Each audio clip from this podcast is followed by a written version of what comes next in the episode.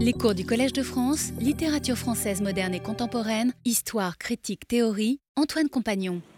J'approche de la fin de ces leçons, puisque c'est l'avant-dernière aujourd'hui, et je suis contraint de me restreindre. Et donc je laisse de côté la suite de cette grosse figure que j'ai entamée les deux dernières semaines sur la diffamation et le duel, euh, parce que je pourrais poursuivre longtemps sur ce sujet. Euh, il y a quelques grands cas que je vous rappelle, que j'ai parfois cités et qu'il vaudrait la peine d'analyser plus en détail. Hein. Euh, j'ai évoqué, il m'est arrivé de parler brièvement de la poursuite pour diffamation de Félix Pia, l'auteur du Chiffonnier de Paris par Janin en 1844 ils étaient amis avant d'être ennemis.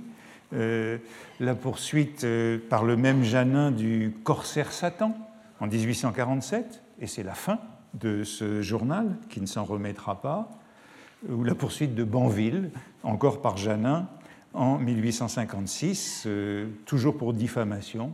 Ce sont des poursuites qui mènent Pia en prison, le Poitevin Saint-Alme, le directeur du corsaire Satan, en prison, toujours à Sainte-Pélagie, et Banville qui devra payer des dommages intérêts. Bon, il y aurait beaucoup d'intérêt à parler de ça, à montrer comment euh, Jules Janin est un procédurier qui euh, il est dans un milieu d'avocats et il ne cesse de poursuivre. Euh, il y aurait aussi des duels très importants dont il faudrait parler, qui ont beaucoup marqué l'époque. Le duel au pistolet d'Armand Carrel et d'Émile de Girardin en 1836, hein, duel mortel.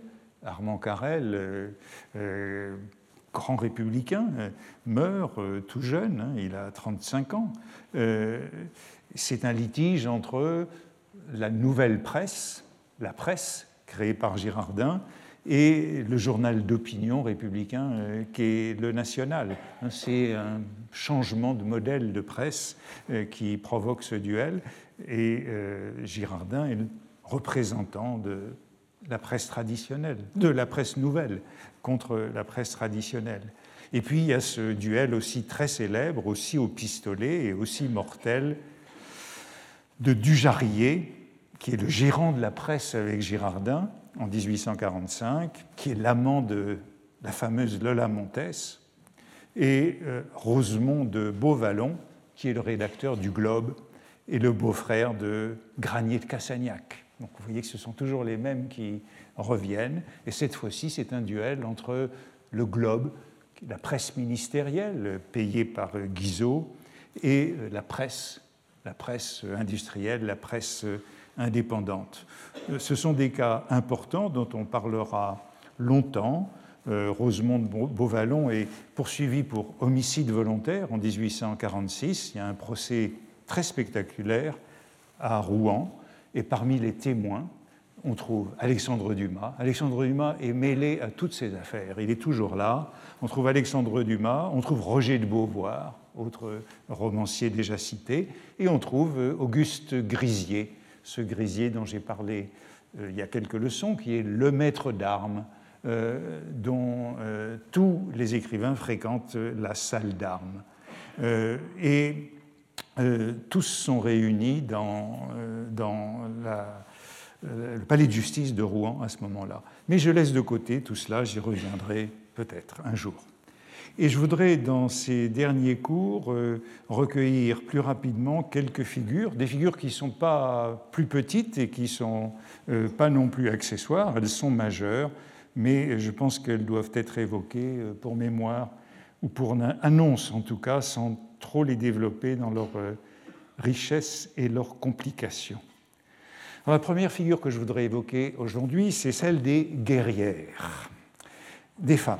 Hein. Je, l'avais évoqué brièvement euh, à plusieurs reprises parce que, au fond, cette euh, guerre ou ce sport littéraire que nous traitons cette année, c'est un, c'est un sport très masculin, peut-être trop viril et même machiste, euh, il me semble que lorsque Philippe Roger était venu, euh, je m'étais un petit peu engagé à aborder un jour ou l'autre euh, la place des femmes dans cette guerre.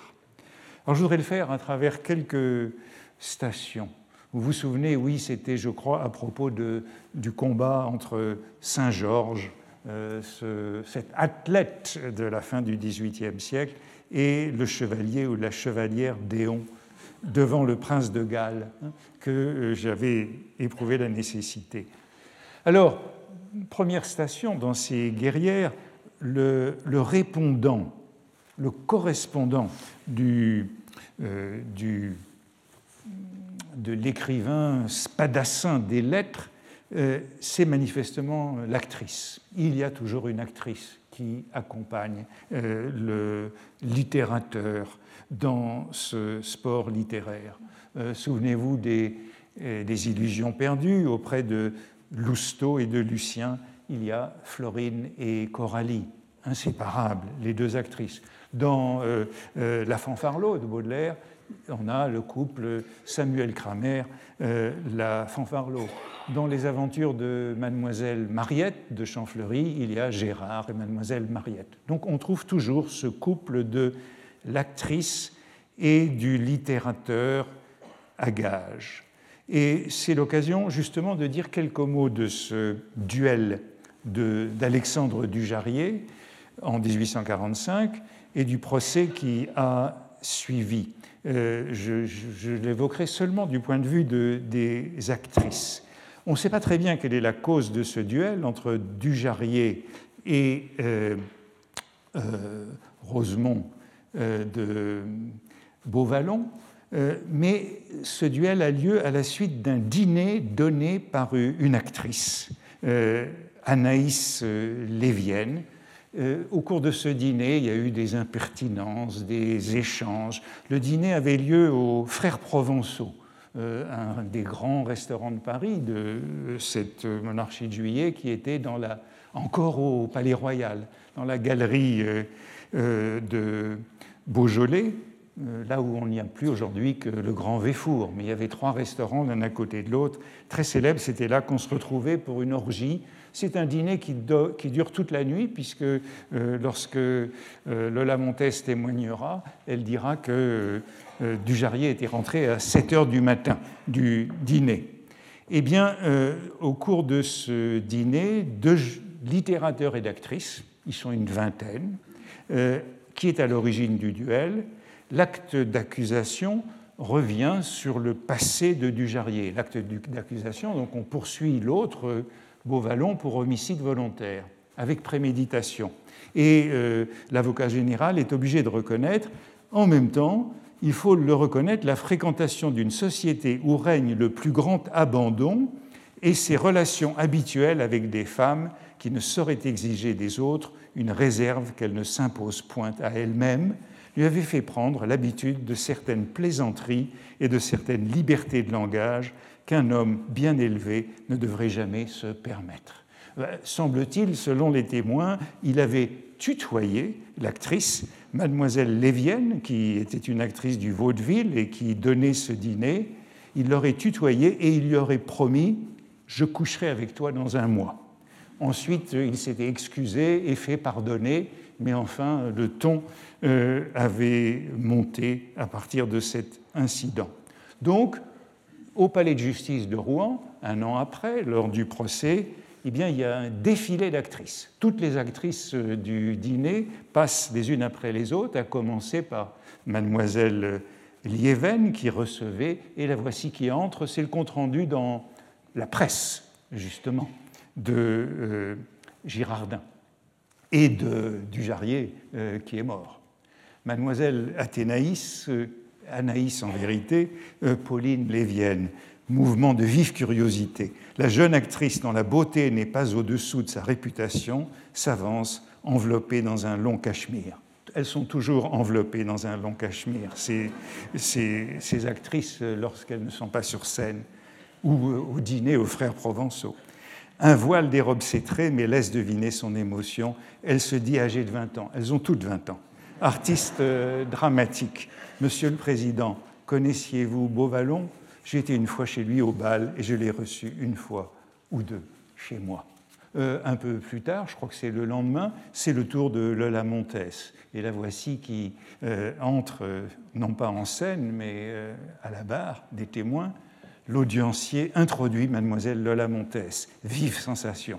Nous ne parlerons pas de l'élégance de sa toilette, qui est parfaite. Sa taille est petite, mais fine et bien prise. Ses traits fins et distingués sont pâles et indiquent ainsi que son accent l'origine espagnole.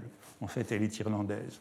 Monsieur le Président, euh, vos noms, euh, euh, Dolores Lola Montes, 21 ans, artiste dramatique. Eh bien, Madame, dites-nous ce que vous pouvez vous rappeler.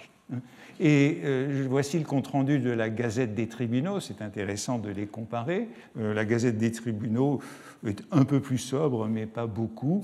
Mademoiselle Dolores Montes, dite Lola, artiste de la danse, elle dansait la tarentelle, hein, c'est ce qui l'avait rendue célèbre, c'était une danse espagnole c'est pour ça qu'elle se faisait passer pour espagnole.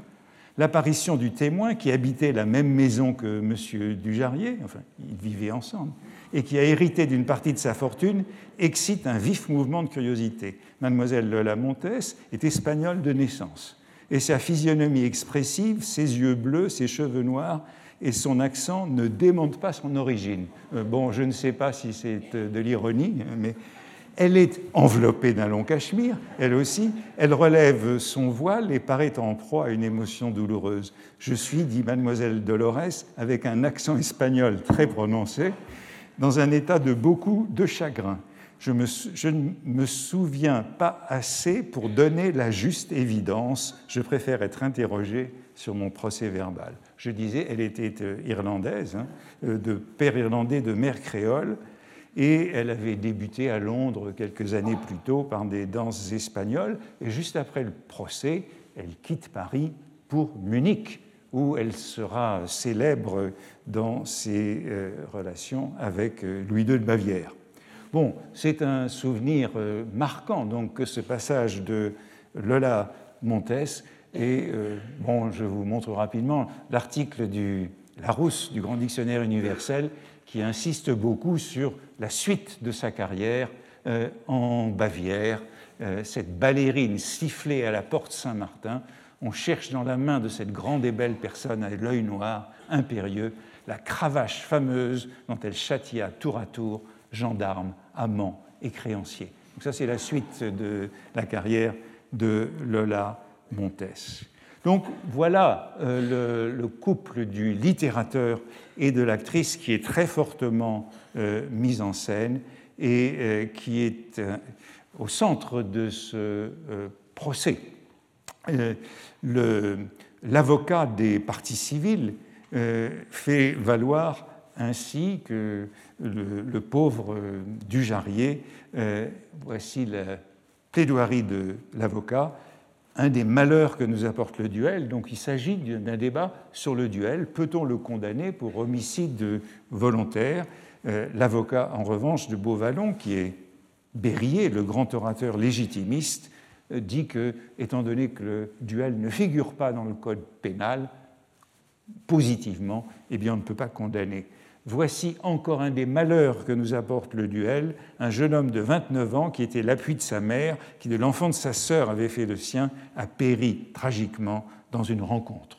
On dit plutôt rencontre, hein, pour euh, atténuer la chose.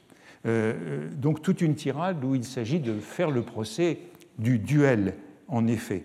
Et puis voici le portrait de ce Dujarrier qui vise à le disculper M. Dujarrier avait une part importante dans la propriété du journal La Presse, il en était le gérant.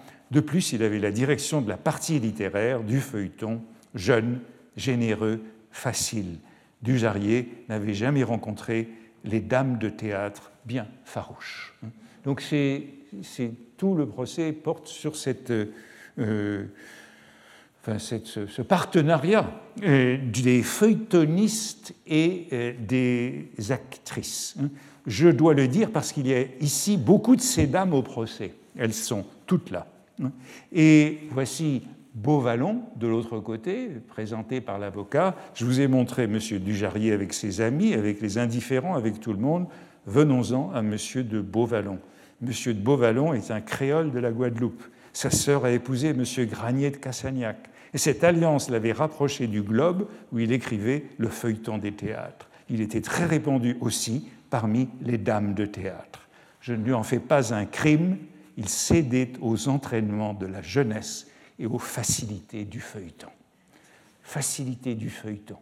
Euh, les baudelairiens savent que c'est une formule qu'on trouve dans la fanfarlo, reprise par Baudelaire, une formule qui a frappé Baudelaire, et c'est grâce à cette euh, phrase que l'on sait que la fanfarlo est sans doute contemporaine, cette nouvelle, de, euh, du printemps de 1846. Baudelaire, dans la fanfarlo, parle des facilités du feuilleton, comme disait récemment un brave avocat dans un procès tristement célèbre. C'est, toute la fanfarlo porte sur ce, couple, euh, feuilletoniste, journaliste, avocat. Et l'avocat général, qui vient après l'avocat des parties civiles, dit, euh, c'est la Gazette des tribunaux, la véritable cause du duel, tout le monde la connaît, autrement dit, ce n'est pas la femme, ce n'est pas la dette de jeu, euh, elle existe dans la polémique acariâtre engagée entre le globe et la presse. Lorsque des écrivains, des journalistes échangent des injures tous les jours, il est impossible que le fiel ne pénètre pas dans le cœur. Et un peu plus bas, il s'agit donc d'une querelle de journaux, d'une querelle euh, comme en bas de la citation.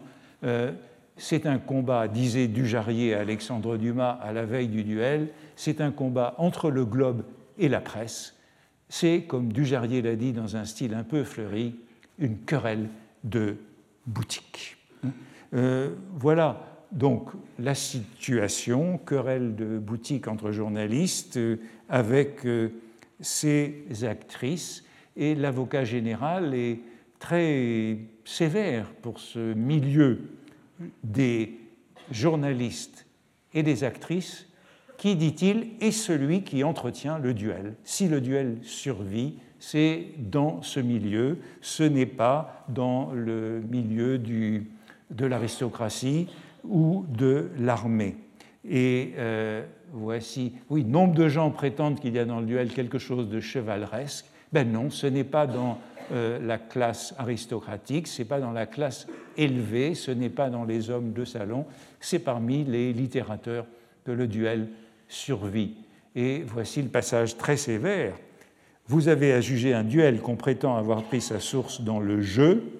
On se bat en duel dans cette société dont les mœurs forment un contraste si étrange avec nos habitudes graves de magistrats, nos habitudes douces de père de famille l'avocat général s'adresse à un jury d'assises. On se bat pour ces femmes qui sont libres en apparence, mais qui en réalité sont soumises au plus dur esclavage, pour ces femmes qui dépendent des journalistes qui ont trouvé moyen de se faire aduler en se faisant craindre. Formule là aussi qui a frappé Baudelaire hein, sur le chantage que les journalistes, les feuilletonistes exercent sur les actrices de théâtre, et dont beaucoup ont été accusées, et c'est la situation de Samuel Kramer. Voilà où le duel est tombé, et sans doute il ne peut tomber encore plus bas, nous devons l'espérer, pour le repos de la société et pour le bonheur des familles. Euh, quel est le verdict du jury après euh, ces plaidoiries? Eh bien, c'est euh, l'avocat de la défense qui l'emporte, c'est Berryer, grand orateur légitimiste, qui dit Vous voulez réprimer le duel, je ne le veux pas sans une loi positive. Le jury prend un quart d'heure pour déclarer Beauvallon non coupable et pour l'acquitter. Donc, euh, on a, je crois là, un bon témoignage, un beau témoignage très dramatique de cet euh, état du duel entre les milieux littéraires, entre les différents organes de presse, et de cette euh, collusion des littérateurs et des actrices. Le second point que je voudrais évoquer euh, dans cette place des femmes dans la guerre littéraire, c'est le rôle du, du travestissement. Elles sont actrices, elles sont guerrières, elles sont souvent euh, travesties et parfois escrimeuses. Euh, j'ai remis en frontispice euh, cette illustration que je vous avais montrée l'année dernière de la jeune actrice, le bouquet de la veille, et de son destin, le bouquet du lendemain, comme chiffonnière. Illustration qui vient du tableau de Paris euh, d'Edmond Texier, une belle image de, Valentin. Et on voit bien ici euh, l'association donc de, l'actrice et de l'épée. Elle est équipée d'une épée et elle est travestie pour, euh, pour jouer sur scène. Il y a une association entre la plume et l'épée, mais la plume et l'épée et le pantalon. Et on ne peut pas oublier que le pantalon est profondément transgressif pour euh, les femmes, c'est ce que représente cette image au XIXe siècle, et qu'une euh, ordonnance de 1800 interdisait aux femmes de porter un pantalon sans autorisation du préfet de police. Euh, c'est une ordonnance du 16 Brumaire en neuf, hein, sous le consulat, qui a interdit le pantalon jusqu'à 2013 hein, aux femmes et euh, elle est intitulée, cette ordonnance, ordonnance concernant le travestissement des femmes. Toute femme désirant s'habiller en homme doit se présenter à la préfecture de police pour en obtenir l'autorisation. Euh, cette interdiction a été partiellement levée par deux circulaires de la préfecture de police en 1892 et en 1909 qui autorisent le port féminin du pantalon, je cite, si la femme tient par la main un guidon de bicyclette ou les rênes d'un cheval. En dehors de euh, ces occurrences et cette autorisation, c'est interdit et euh, cette euh, ordonnance de la préfecture de police n'a jamais été abrogée. la ministre des droits de la femme a répondu en 2013 seulement à un sénateur que cette ordonnance était implicitement abrogée par les principes d'égalité entre les femmes et les hommes qui sont inscrits dans le préambule de la Constitution de 1946. Mais je crois qu'il faut se rappeler, de, se rappeler cela pour voir l'importance de ce travestissement féminin, l'importance du bal masqué dont j'ai pu parler l'année dernière, et de la du statut des escrimeuses, des femmes et du duel. Et les escrimeuses sont aussi des, des auteurs. Euh, euh, euh, l'importance du duel dans Mademoiselle de Maupin. Dans Mademoiselle de Maupin, Madeleine, travestie en Théodore, doit se battre en duel pour avoir refusé d'épouser Rosette comme elle refuse d'épouser Rosette, qui la prend pour un homme, eh ben, elle doit se battre en duel avec Alcibiade, le frère de Rosette. Et bien sûr, elle l'emporte. Elle refuse le mariage et elle dit Je ne puis que persister dans mon refus. Elle a des raisons euh, qui sont ignorées. Et puisque j'ai la liberté du choix entre le duel et le mariage, je préfère le duel. C'est un goût singulier et que peu de gens auraient mais c'est le mien. Donc il y a un duel entre euh, Mademoiselle de Maupin et Alcibiade où elle l'emporte, euh, elle lui pousse une flanconnade si bien liée que je l'atteignis au côté, il fit haut et tomba en arrière. Donc c'est un duel important au centre de la littérature. On peut aussi rappeler que de tous les romans du XIXe siècle, c'est peut-être dans ceux de George Sand que les duels sont euh, les plus nombreux et que George Sand est tout à fait euh, sensible aux duels. Mais euh, peu de duels entre femmes sont répertoriés et encore moins de duels entre des femmes et des hommes au XIXe siècle. Je citais la semaine dernière l'annuaire du duel de à la fin du cours, je citais cet annuaire du duel de Féréus, euh, qui est Édouard Dujardin, hein, l'auteur des Lauriers sont coupés. bon, c'est l'un des rares catalogues de duels que l'on ait, qui porte sur les années, les années 1880-1889, donc sur cette décennie qui donne des statistiques, je vous les rappelle, 598 hein. duels, 16 morts, 167 duels qui s'arrangent, donc 431 euh, duels consommés, comme il dit. Hein. Une moyenne de donc, euh, euh, un peu plus de 40 duels par an et quelques morts par an. Eh bien, dans ces 598 duels, je me suis dit, c'est une statistique que, que, Tard, puisque Tard fait ses statistiques à partir de cet annuaire, voici le calcul de Tard dans son exemplaire du livre, hein, c'est le même tableau que celui-ci, euh, eh bien, euh, Tard ne, fait pas, remarquer qu'il n'y a pas un seul duel euh, entre femmes. Il analyse les duels par mois de l'année pour voir quels sont les mois où il y a le plus de duels. Et il trouve que c'est le mois d'octobre le où les duels sont les plus fréquents, mais il ne, il ne donne pas de statistiques pour les femmes, enfin il ne fait pas remarquer qu'il n'y en a pas. il faut...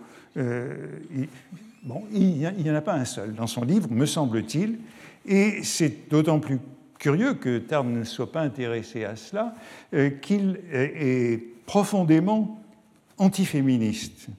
C'est un livre intéressant, que sa monographie du duel, c'est l'une des seules monographies de sociologues pour le duel, mais à ses yeux, si le duel se perpétue en France, j'ai dit la semaine dernière, c'est la faute des littérateurs, puisque les duels ont majoritairement lieu entre littérateurs.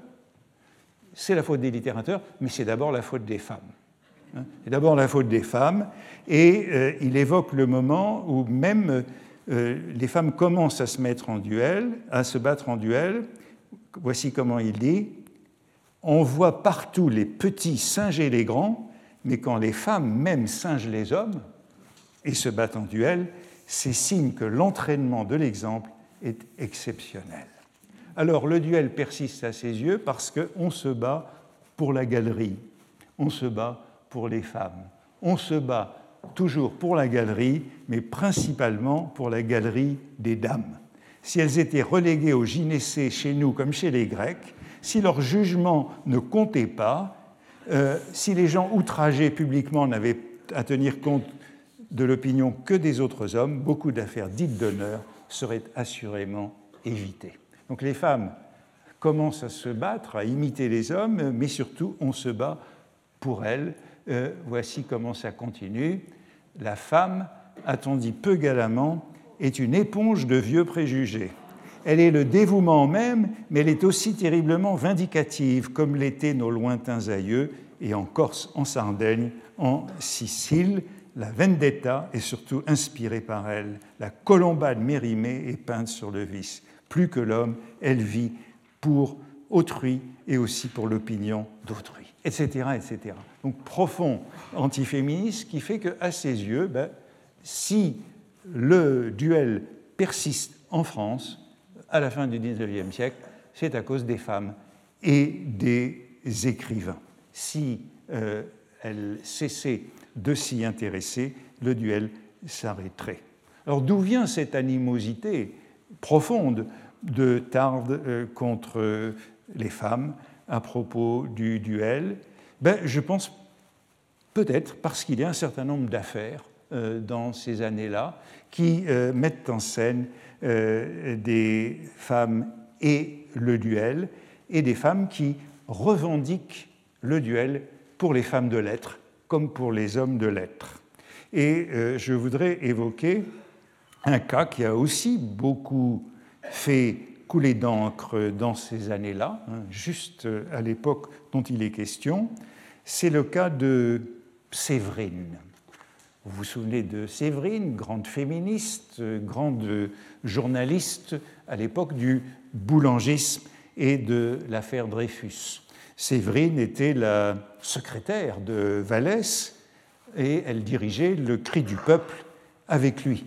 Puis après la mort de Vallès, c'est elle qui dirige le cri du peuple avec euh, son compagnon qui s'appelle Georges de la Bruyère, qui est un autre journaliste. Euh, et ils sont tous deux, comment dire, boulangiste de gauche en 1889.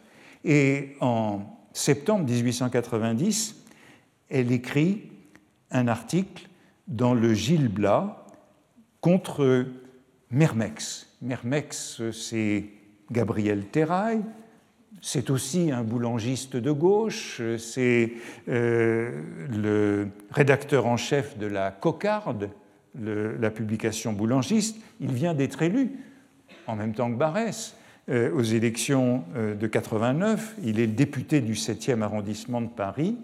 Et à l'automne de 90, il publie un feuilleton dans le Figaro intitulé Les coulisses du boulangisme, feuilleton anonyme où il dénonce la collusion du boulangisme avec euh, la droite monarchiste. Donc, euh, c'est à cela que réagit Séverine sous le pseudonyme de Jacqueline dans le Gilles Blas. Et elle le traite de Judas.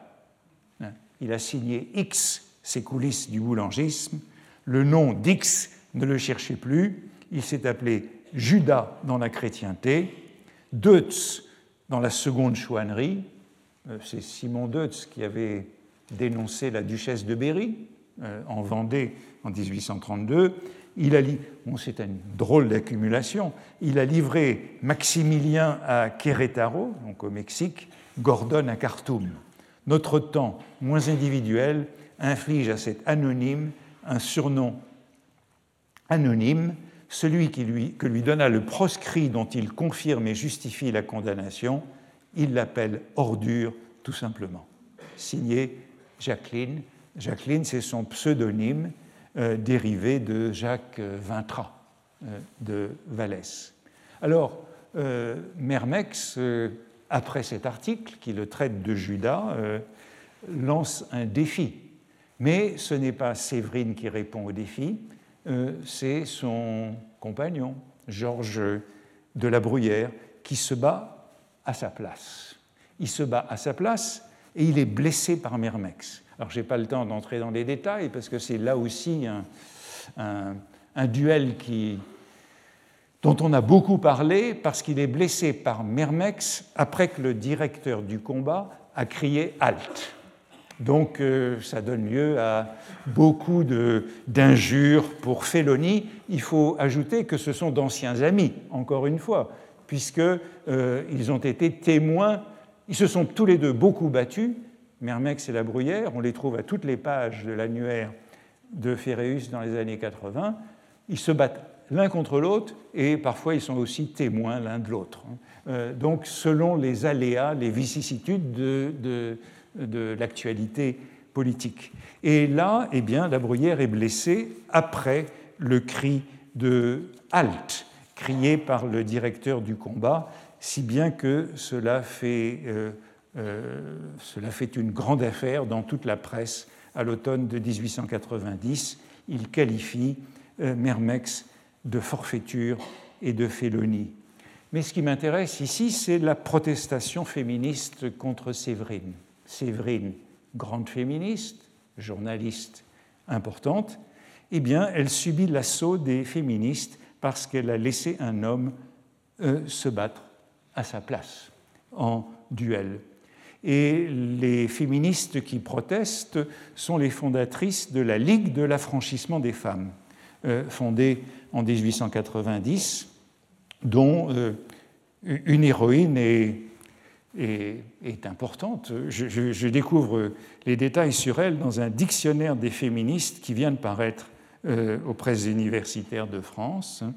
Euh, cette fondatrice de la Ligue de l'affranchissement des femmes est une euh, écrivaine qui s'appelle Marie-Rose Astier de Valser. Elle a fait des études de médecine, elle a été infirmière dans la guerre de 1870. Elle porte un pantalon sans autorisation. Elle est cycliste et escrimeuse. Euh, elle euh, fait une pétition pour l'abrogation de l'ordonnance de 1800 en 1887 Elle est candidate aux élections municipales en 1889 et elle publie un livre qui s'appelle Les Amazones du siècle. Eh bien, cette femme qui est habituée au duel dans les années 80, c'est pourquoi il y a des duels, Curieusement, ils ne sont pas dans le livre de Ferréus, je ne sais pas pourquoi, mais voici un duel où elle s'est battue à Waterloo, en Belgique. Un duel entre femmes. Un duel entre femmes vient d'avoir lieu en Belgique, comme le démontre la note suivante que nous recevons.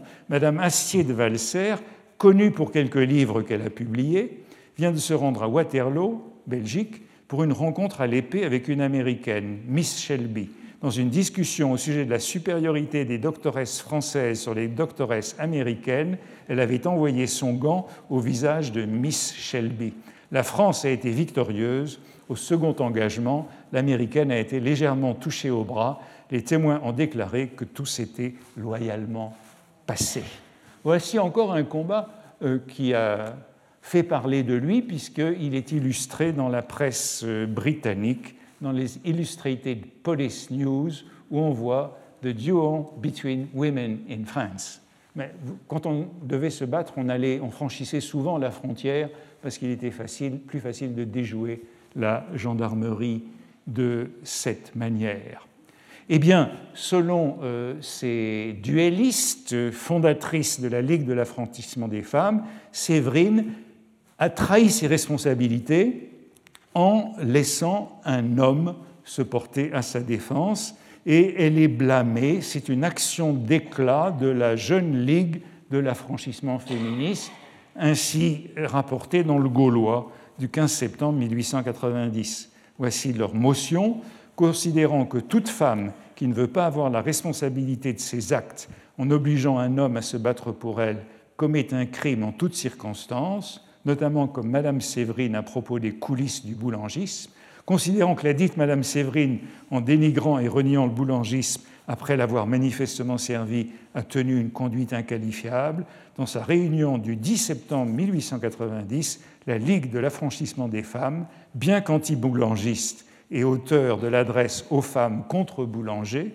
janvier 1889, sur la demande de la citoyenne Destock, jette un blâme sévère à Madame Séverine. Pour la Ligue, la secrétaire Astier de Valser, G. Destock. G. Destock, c'est un pseudonyme, euh, c'est euh, une femme qui est aussi écrivain. Euh, c'est une femme qui s'appelle Marie-Paul Alice Courbe. c'est une femme qui a été une maîtresse de Maupassant, qui a alterné les relations euh, saphiques et les relations hétérosexuelles, et c'est elle qui réclamait pour les femmes de lettres à capacité égale, salaire égal. Et elle faisait partie du groupe des escrimeuses qui voulaient servir à l'épée la cause des femmes, et notamment la cause des femmes écrivains. Elle est célèbre, euh, G. Destock, pour s'être battue en duel avec une écuyère et trapéziste du cirque Medrano qui l'avait abandonné. Et, euh, euh, ce duel entre euh, G. Et, et Marouer, l'écuyère du cirque Medrano, est représenté dans une lithographie très populaire des années 1890. Voici leur combat, intitulé Une affaire d'honneur entre ces deux femmes. Vous voyez que les, deux femmes sont dévêtues. Euh, c'est euh, les deux témoins des deux femmes, des deux duellistes, sont des femmes. Et il y a un tableau, euh, le pendant, après le duel, intitulé La réconciliation hein, des deux femmes. Ce combat est donc encore l'un de ceux qui montrent qu'il y a bien cette revendication du duel pour les femmes de lettres hein, dans ces années 1890, mais euh, je dirais en conclusion une place euh, difficile à conquérir dans cette euh, guerre littéraire menée par les hommes, et vous le voyez jusque tard dans ce 19e siècle. J'arrête pour cette figure parce que je voudrais aborder une figure qui mènera à la conclusion de ce cours euh, pour cette année, euh, qui a donc porté sur la guerre littéraire dans ses aspects, dans ses aspects belliqueux, dans ses aspects violents. Et je voudrais consacrer le cours, euh, la fin du cours d'aujourd'hui et le cours de la semaine prochaine à, comment dire, un aspect plus heureux de cette guerre littéraire, quelque chose qui serait la beauté de cette guerre littéraire. Je ne sais pas trop bien comment appeler cette figure euh, en, référence à Apollinaire. Ça pourrait être euh, que la guerre est jolie, euh, la guerre littéraire. Mais je pensais intituler cette figure en référence à, René Char dans Fureurs et mystères. Et il y a une section qui est intitulée de poème qui est intitulée Les loyaux adversaires. Et je voudrais évoquer donc les écrivains en guerre comme loyaux adversaires.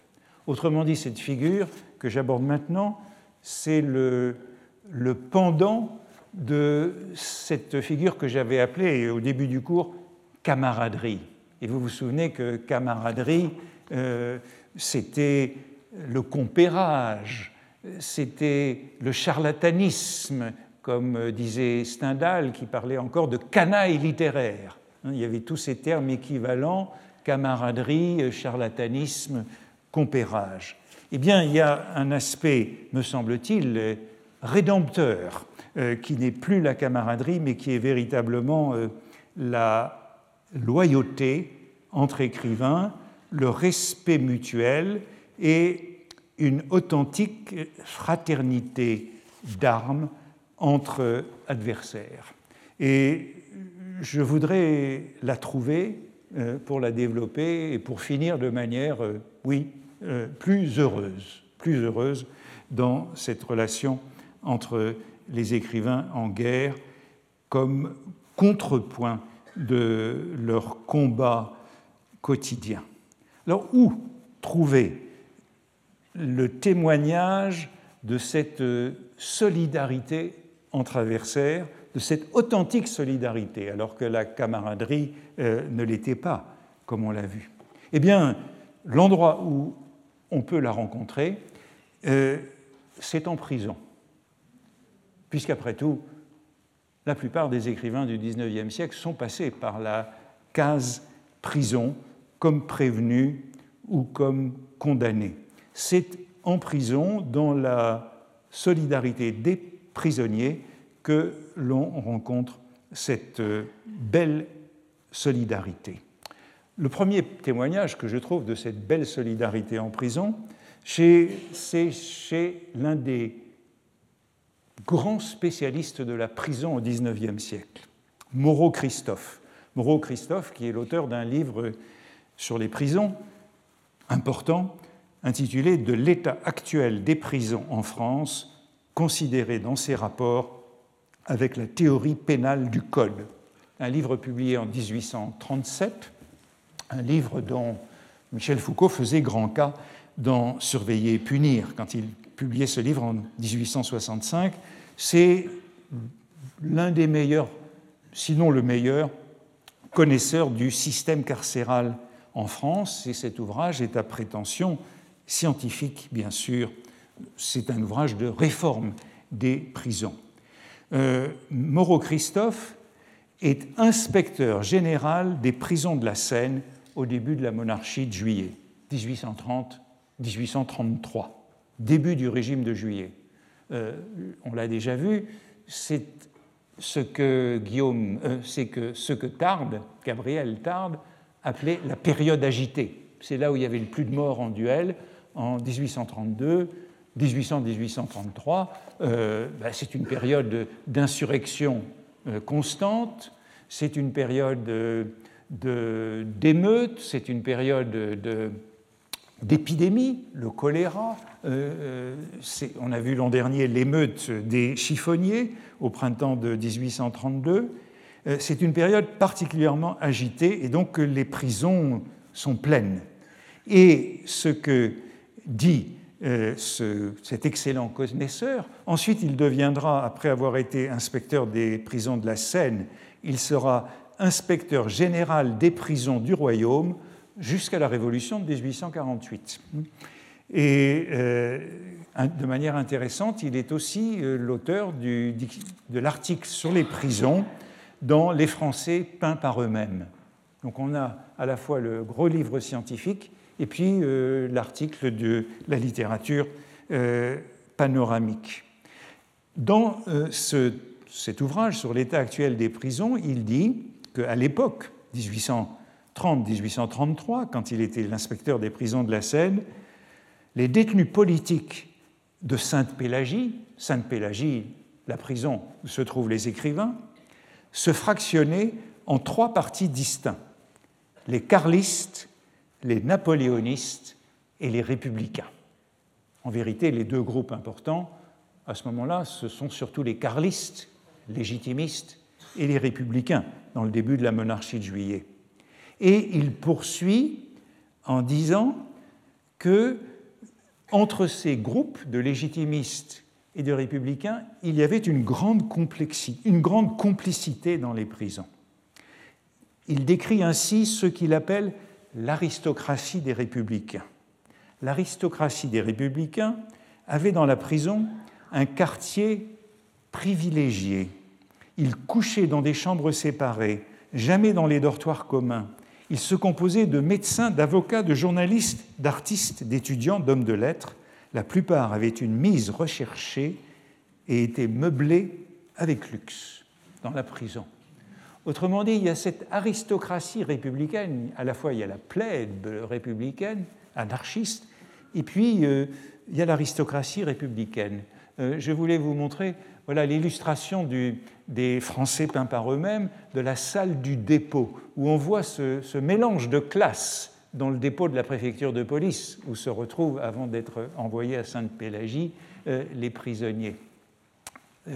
Gravure donc d'Henri Monnier.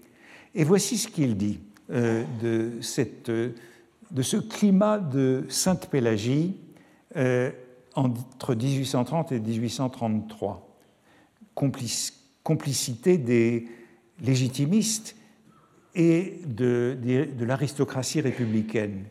Les chefs républicains fraternisaient avec les chefs carlistes, tout en s'entredonnant entre eux les noms de chouans, de vendéens, de jacobins, de buveurs de sang. Hein, donc il y a cette sorte de familiarité euh, dans l'appellation. Ils mangeaient souvent ensemble et se voyaient fréquemment dans le cours de la journée pour faire la police parmi leurs hommes. Hein? Donc, entente des chefs. Et un témoignage que je prends, très intéressant, de cette complicité des républicains et des légitimistes en prison, euh, c'est, euh, voici ce qu'il dit encore, euh, Moreau Christophe, dans cet ouvrage, c'est une note, il se donnait aussi des soirées et des soirées charmantes. Un jour, 18 février 1833, M. le vicomte Sostène de la Rochefoucauld donna un concert dans le salon du directeur. il faudrait parler de ce rapport entre l'aristocratie prisonnière et le directeur. J'y assistais. Il avait fait venir un piano avec Madame Chabouillet-Saint-Phal, un violon avec Clavel de l'opéra, une harpe avec la maîtresse de musique de sa fille, sa fille, un ange de grâce et de beauté qui, depuis hélas, a été enlevé à la tendresse de son père à 15 ans. Toutes les oreilles furent charmées, mais les yeux des dames, les yeux des dames qui étaient invitées au concert, furent singulièrement distraits par le groupe des républicains auquel le noble vicomte faisait les honneurs avec une grâce gentilhommière parfaite. Le père enfantin, qu'on attendait avec une grande impatience, fit dire par son apôtre qu'il ne pouvait venir, sa divinité était indisposée. Bon, euh, le père enfantin, ben, c'est le supérieur des Saint-Simoniens, euh, lui aussi en prison, et je crois que c'est un excellent témoignage de ce régime de la prison dans un moment le plus agité du début de cette monarchie de juillet et du régime relativement libéral, avec des rapports policés entre prisonniers, geôliers, euh, directeurs et inspecteurs. Rappelons qui est Sostène de la Rochefoucauld, euh, le duc de Doudoville, qui, était à Gand avec Louis XVIII, qui était l'aide de camp du comte d'Artois, député ultra de la Restauration, et qui est le directeur des beaux-arts euh, sous Charles X, de 1824 à la Révolution de 1830. Directeur des beaux-arts, ça veut dire patron des théâtres, et ça veut dire euh, celui qui supervise la censure des théâtres. C'est le grand censeur, tous les écrivains le connaissent. Il est à Pélagie, à Sainte-Pélagie, en 1833, parce qu'il vient de publier une brochure contre Louis-Philippe intitulée Aujourd'hui et demain, ou ce qu'il adviendra. Bon, cette brochure a été aussitôt saisie, il a été déféré en cour d'assises, prévenu de délits, d'attaques contre les droits que le roi, qui par ailleurs est son cousin, tient du vœu de la nation française et de la charte constitutionnelle, provocation non suivie d'effet au crime d'attentat tendant à détruire ou changer le gouvernement, etc. Il a donc été accusé, Sostène de la Rochefoucauld, à trois mois de prison et 500 francs d'amende. Il faut donc imaginer l'aide de camp de Charles X, directeur des beaux-arts jusqu'à juillet 1830, en conversation avec le père Enfantin, supérieur des Saint-Simoniens, qui est euh, dans la chambre ou dans la cellule euh, mitoyenne. Et euh, dans ses mémoires, Sostène de la Rochefoucauld cite à différentes reprises le père Enfantin. Bon, vous voyez cette proximité qu'introduit la prison. Bon, j'aurai peu de temps pour parler de, de Chateaubriand, mais je vous invite à relire le passage dans les Mémoires d'Outre-Tombe où Chateaubriand est arrêté en juin 1832 et se trouve au dépôt en prison et où on a cette, ce joli témoignage de, de enfin, comment dire, des vicissitudes de l'histoire. La roue de la fortune tourne à toute vitesse et euh, euh, Chateaubriand est donc arrêté au petit matin chez lui en juin 1832 pour euh, complot contre la sûreté de l'État. Hein, c'est au moment de l'expédition de la duchesse de Berry. Et il se trouve dans la cour du dépôt qu'on voyait tout à l'heure, quai des Orfèvres. Et celui qui est venu l'arrêter a une conversation avec lui dans la cour parce qu'il n'y a pas de cellule de libre. Et il dit tandis qu'on s'occupait de me trouver une cellule, hein, je me promenais dans la cour de long en large avec le sieur Léoto, qui est venu l'arrêter et qui le gardait. Euh, il causait et me disait amicalement, car il était très honnête, Monsieur le vicomte, j'ai bien l'honneur de vous remettre. Je vous ai présenté les armes plusieurs fois quand vous étiez ministre et que vous veniez chez le roi. Je servais dans les gardes du corps. Et voilà la conversation et cet échange et ces trous qui tournent. C'est la même chose qu'on trouve avec Sostène de euh, la Rochefoucauld euh, à la prison de Sainte-Pélagie en 1833. On lui fait savoir qu'il suffirait, pour qu'il soit transféré dans une maison de santé, il suffirait qu'il le demande au ministre. Euh, mais par orgueil, il ne le fait pas et reste en prison avec les républicains, et on a une magnifique description dans ses mémoires de la solidarité des prisonniers. Et euh, en voici un exemple. À cette heure, chacun rentre et on se réunit dans ma chambre pour y jouir pendant une heure ou deux du plaisir de la conversation. On ferme euh, les, clés dans l'escalier, mais c'est seulement à 9 heures qu'on les enferme dans leurs cellules. Hein. C'est M. Germain Saru qui passe pour avoir des opinions républicaines avancées, homme instruit, homme d'esprit et de caractère, d'un commerce aimable, et qui ne s'émeut pas plus de se trouver en face d'un royaliste que celui-ci ne s'étonne de se plaire dans la société d'un républicain.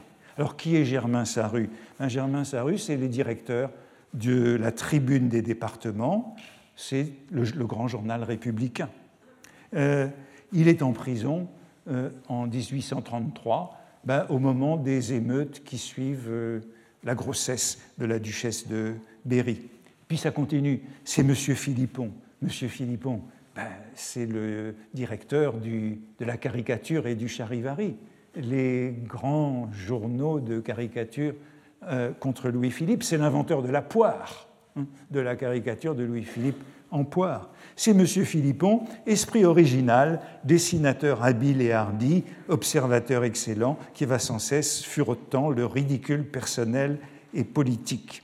Le découvre, malgré tout, saisit, euh, le saisit et le fouette avec la spirituelle et sanglante satire de son crayon.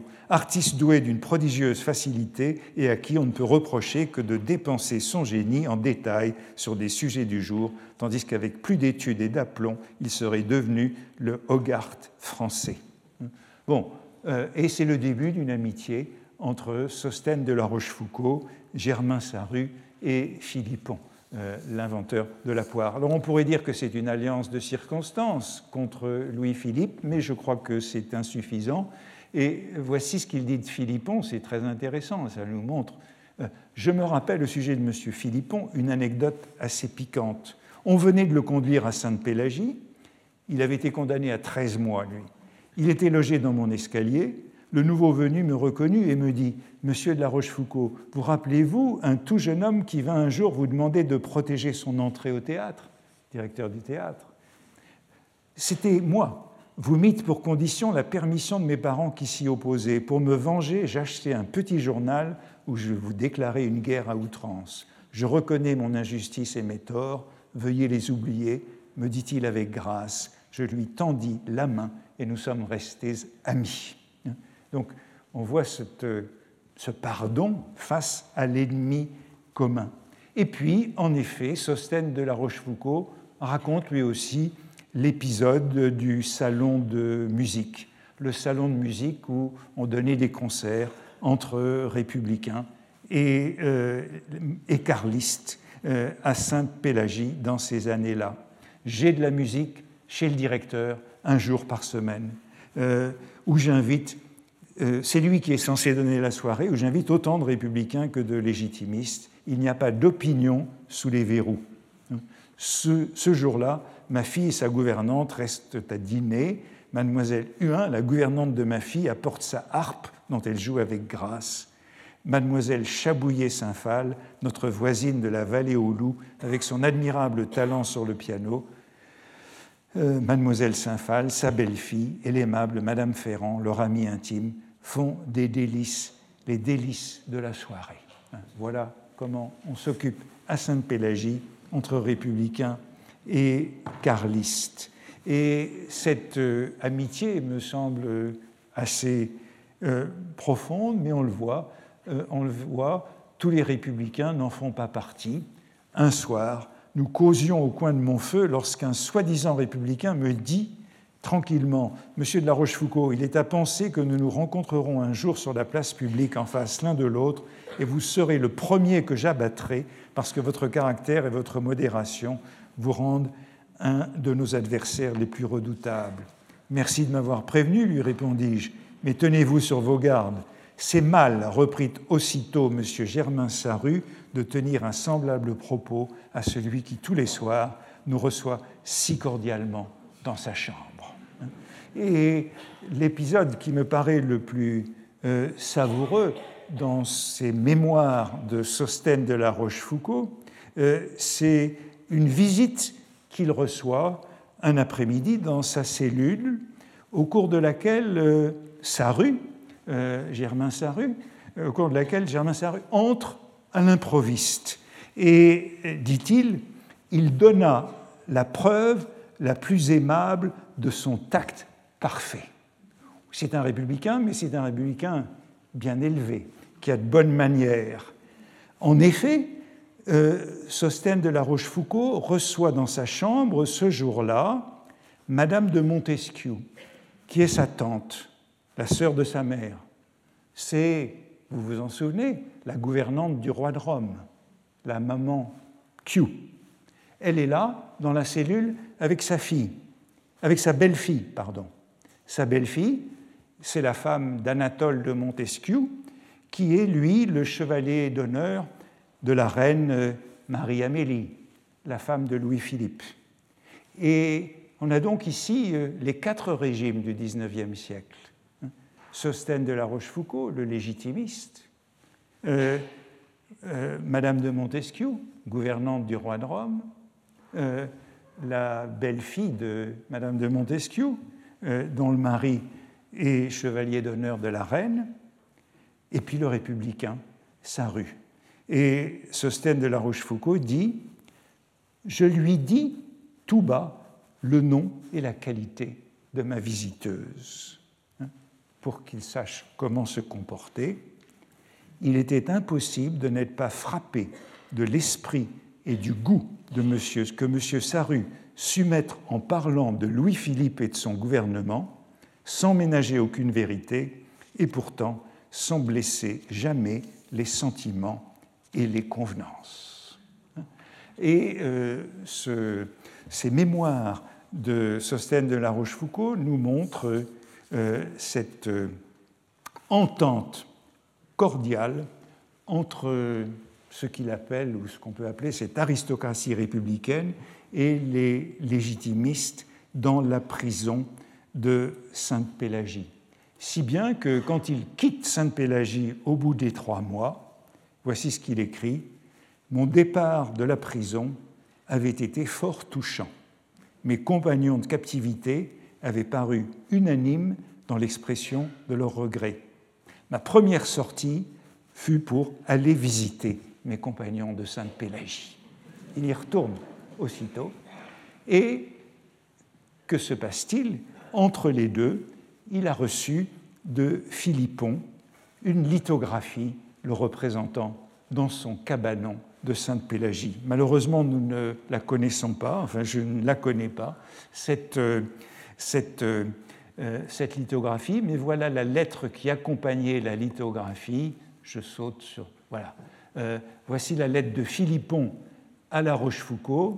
Votre dessin est fait, la chambre est très ressemblante, mais votre personne ne l'est pas du tout parce que l'artiste, le graveur, n'avait pas eu, comme moi, l'honneur de vous voir au ministère lorsqu'il l'avait été conduit et le plaisir de vous retrouver en prison. Ce croquis tel qu'il est pourra, je pense, vous satisfaire parce qu'il peint exactement le cabanon dans lequel vous avez vécu quelques mois. Recevez, monsieur le vicomte, l'expression de l'estime et de l'amitié que vous avouez l'un de vos compagnons d'infortune. Sainte Pélagie m'a fourni l'occasion de reconnaître que je m'étais trompé à votre égard. Je remercie les juges qui nous ont réunis. Euh, voilà euh, l'état d'esprit que je voulais décrire comme celui de cette euh, amitié des prisonniers qui me paraît aller au-delà d'une alliance de circonstances et je crois qu'il y a aussi bien dans les mémoires de La Rochefoucauld que dans les lettres telles que celles de Philippon, euh, un ton de sincérité qui montre ce qu'a été le réseau des prisonniers. Et si j'avais un peu plus de temps, eh bien, je le retrouverai dans ces passages des Mémoires d'outre-tombe que je vous citais, mais je pense que j'y reviendrai euh, la semaine prochaine. Et ces témoignages de Chateaubriand, qui sont euh, assez euh, semblables. Chateaubriand rendant visite, par exemple, à Armand Carrel, à Sainte-Pélagie, et disant ceci J'allais le voir deux ou trois fois par semaine. Euh, si j'avais le temps, l'une des figures que je traiterai, c'est la visite à Sainte-Pélagie parce qu'elle est, elle est racontée dans beaucoup, beaucoup de livres du XIXe siècle. C'est un, un, lieu, un, lieu commun de cette littérature. J'allais le voir deux ou trois fois par semaine. Je le trouvais debout derrière la grille de sa fenêtre. Il me rappelait son voisin, un jeune lion d'Afrique au Jardin des Plantes. Sainte-Pélagie, c'est à côté du Jardin des Plantes. Hein. Euh, c'était rue de la Clé on avait la vue. Si on avait une bonne cellule, on avait la vue sur le jardin des plantes. Immobile au barreau de sa loge, le fils du désert laissait errer son regard vague et triste sur les objets au dehors. On voyait qu'il ne vivrait pas. Ensuite, nous descendions, M. Carrel et moi, le serviteur d'Henri V, se promenait avec l'ennemi des rois dans une cour humide, sombre, étroite encerclé de hauts murs comme un puits. le serviteur d'Henri V et l'ennemi des rois ont été amis, et il faut rappeler que Chateaubriand a bien sûr été présent aux obsèques d'Armand de, Carrel quelques années plus tard, avec beaucoup des légitimistes, encore un indice de cette solidarité des prisonniers euh, dans ce début de la monarchie de juillet. Vous voyez que c'est une figure qui me semble un peu plus heureuse que celle de la canaille littéraire euh, que décrivait Stendhal. Mais euh, l'ennui, c'est qu'il fallait passer par la case prison pour la rencontrer. Merci. Retrouvez tous les contenus du Collège de France sur www.colège-2-france.fr.